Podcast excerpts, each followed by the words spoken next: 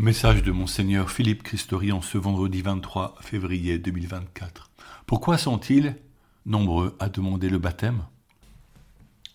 Quelle joie ce fut d'accueillir lors de la célébration de l'appel décisif dimanche dernier 71 adultes et jeunes qui recevront le baptême à Pâques dans notre diocèse de Chartres. En Eure-et-Loire, ils étaient 38 l'an dernier.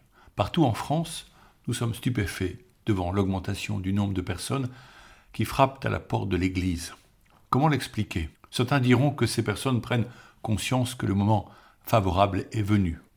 D'autres pensent que la Covid a retardé un désir ancien ou que l'absence de sens dans la société civile pousserait à trouver refuge dans la religion. Ces explications sont trop humaines et rationnelles. Dans les lettres que je reçois, c'est la joie d'une rencontre qui éclate, c'est l'expérience d'une présence, c'est un fait imprévu, parfois soudain, qui saisit toute la vie de la personne et l'emplit de paix, souvent au milieu d'épreuves difficiles. Jésus frappe à la porte et il se fait connaître par des passages de l'Évangile qui arrivent en écho aux besoins de l'âme, paroles consolantes et qui relèvent. Il y a un bouleversement qui conduit à une certitude qui s'exprime par une demande, je vous demande le baptême. Il s'agit bien d'une réalité reconnue dans toute la France que l'on peut appeler une effusion de l'Esprit Saint qui descend sur ces hommes et ces femmes qui vivent dans le monde. Oh certes, leurs histoires sont très diverses. Oh comme il est grand le mystère de la foi quand je lis avec émotion ces lignes écrites parfois avec hésitation, tant elles cherchent à dire une réalité qui dépasse les mots, car elle vient du fond du cœur. Voici quelques phrases glanées dans les lettres. Je me suis senti au plus proche de Jésus. Je me suis tourné vers Jésus et une sorte de paix a rempli le cratère que j'avais dans le cœur, aussi un immense amour paternel. Je l'aime tellement, si vous saviez. Je n'arrive pas à rater les messes. Et encore, il m'est impossible d'imaginer vivre ma vie chrétienne sans ces sacrements qui sont si importants à mes yeux. Et encore, quelle joie de voir qu'on loue le Seigneur, qu'on est, est comme une famille et que surtout nous ne sommes plus seuls. Et enfin, Dieu est devenu un ami cher à mon cœur. La réponse que j'adresse est bien partielle face aux attentes de ces catéchumènes. Ils sont les futures pierres vivantes, membres de nos communautés chrétiennes. Attendez-vous à ce que leur demande nous bouscule. Ouvrons-leur nos bras pour les embrasser et offrons-leur notre siège pour qu'ils se sentent vraiment accueillis. Le carême est leur dernière ligne droite avant le baptême qui, leur sera conféré lors de la vigile pascale avec les sacrements de la confirmation et de l'Eucharistie. Ce carême peut être le temps d'un combat puisque le démon tentera de leur faire abandonner un si beau projet. Il leur montrera leur indignité et leur fera croire en l'absence de sens de ce parcours. Il cherchera à les éloigner de la communauté paroissiale qui les accompagne, il tentera le tout pour le tout, pour les décourager. Mais nous connaissons sa ruse grossière et nous prions pour chacun de nos catéchumènes. S'il vous plaît, priez car c'est leur salut qui est en jeu. Entourons-les de notre présence. Offrons-leur de notre écoute. Montrons-leur qu'ils comptent pour nous, particulièrement lors des trois scrutins au sein de la, de la messe dominicale qui sont des exorcismes pour fortifier leur détermination et arracher ce qui reste du vieil homme et du mal en eux. Ces scrutins ont lieu le troisième, le quatrième et le cinquième dimanche de carême. Ils concernent toute la communauté paroissiale qui accompagne ces nouveaux frères et sœurs dans l'Église. Chacun de nous a commencé le carême avec quelque détermination. Vous savez que les bonnes résolutions sont difficiles à tenir. L'important est ce jour, c'est-à-dire maintenant.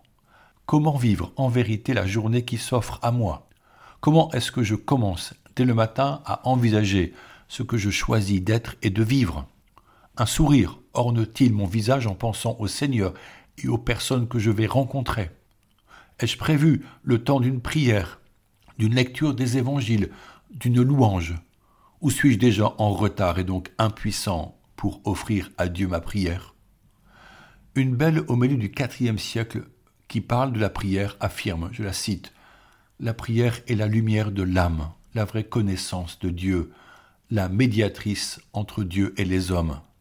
Par elle, l'âme s'élève vers le ciel et embrasse Dieu dans une étreinte inexprimable. Car la prière se présente comme une puissante ambassadrice, elle réjouit, elle apaise l'âme. Y a-t-il une chose de plus de valeur que ce moment d'échange avec Dieu? La prière est un bien qu'il faut saisir pour éclairer de l'intérieur notre personne et se présenter devant les autres. Nous devons tous la choisir chaque jour, nous engager avec fidélité et constance pour ne pas manquer ce rendez-vous, puisque la volonté est le moteur de l'élan d'amour offert au Seigneur. Vous savez combien la parole de Dieu est le centre de la vie du chrétien. Elle instruit, mais surtout elle donne vie.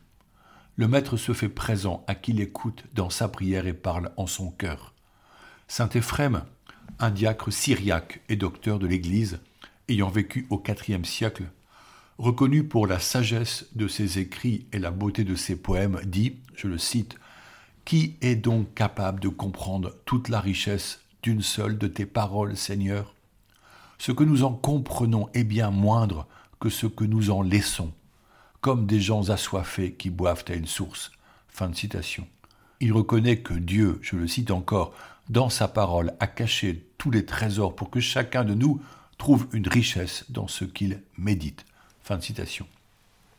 L'expérience faite par ceux qui méditent les textes bibliques est qu'en jaillissent quotidiennement de nouvelles perles, des trésors qui adviennent à la conscience pour nous parler aujourd'hui. J'aimerais connaître votre expérience de ce jaillissement de sens. Saint Paul écrit que le glaive de l'esprit est la parole, ce qui affirme la puissance non pas du texte, mais de celui qui parle au travers du texte alors elle devient une source jaillissante en vie éternelle, une parole qui se fait eau vive et qui désaltère définitivement celui qui la boit. Ce dimanche sera proclamé l'évangile de la transfiguration. Jésus sait qu'il monte vers sa passion, que les autorités juives cherchent à le faire mourir, que sa mort sera prochaine et infâme. Il l'a annoncé aux apôtres et ceux-ci semblent ne pas comprendre, même Simon-Pierre s'est opposé violemment à la seule pensée de ce supplice. Aussi choisit-il de les conduire en haut d'une montagne que la tradition reconnaît être le mont Tabor. Il emmène avec lui Pierre, Jacques et Jean. Devant eux, il est transfiguré, son visage devient blanc et ses habits resplendissants. Une voix se fait entendre, nettement, comme ce fut le cas lors de son baptême par Jean le Baptiste trois années plus tôt. Celui-ci est mon fils bien-aimé, écoutez-le.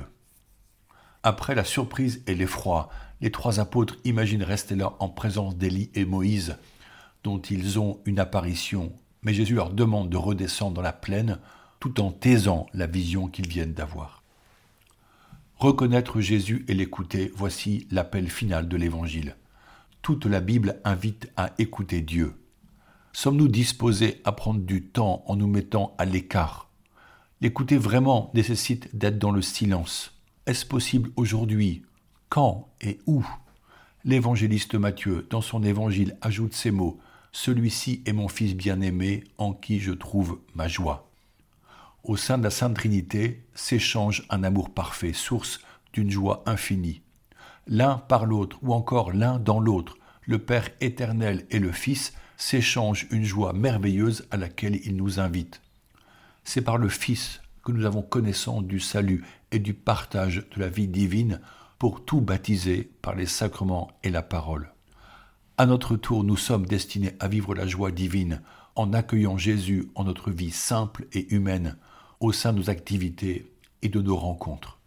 Se mettre en présence de Jésus était l'un des thèmes traités dans un précédent message.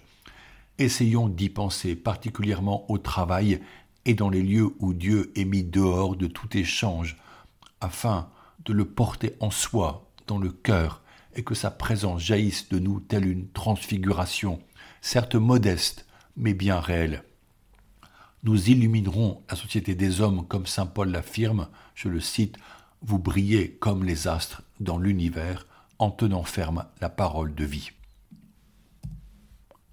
Prions ensemble pour l'Église et nos catéchumènes. Dieu, toi qui es le créateur du genre humain et veux en faire une création nouvelle, regarde avec amour tes enfants d'adoption par l'alliance nouvelle, fais-les entrer dans l'humanité nouvelle, devenus enfants de la promesse, qu'ils aient la joie de recevoir par grâce ce que la nature ne pouvait leur donner, par Jésus le Christ, notre Seigneur. Et nous pouvons prier le Notre Père. Notre Père qui es aux cieux, que ton nom soit sanctifié, que ton règne vienne, que ta volonté soit faite sur la terre comme au ciel. Donne-nous aujourd'hui notre pain de ce jour. Pardonne-nous nos offenses comme nous pardonnons à ceux qui nous ont offensés et ne nous laisse pas entrer en tentation, mais délivre-nous du mal. Amen. Bonne journée.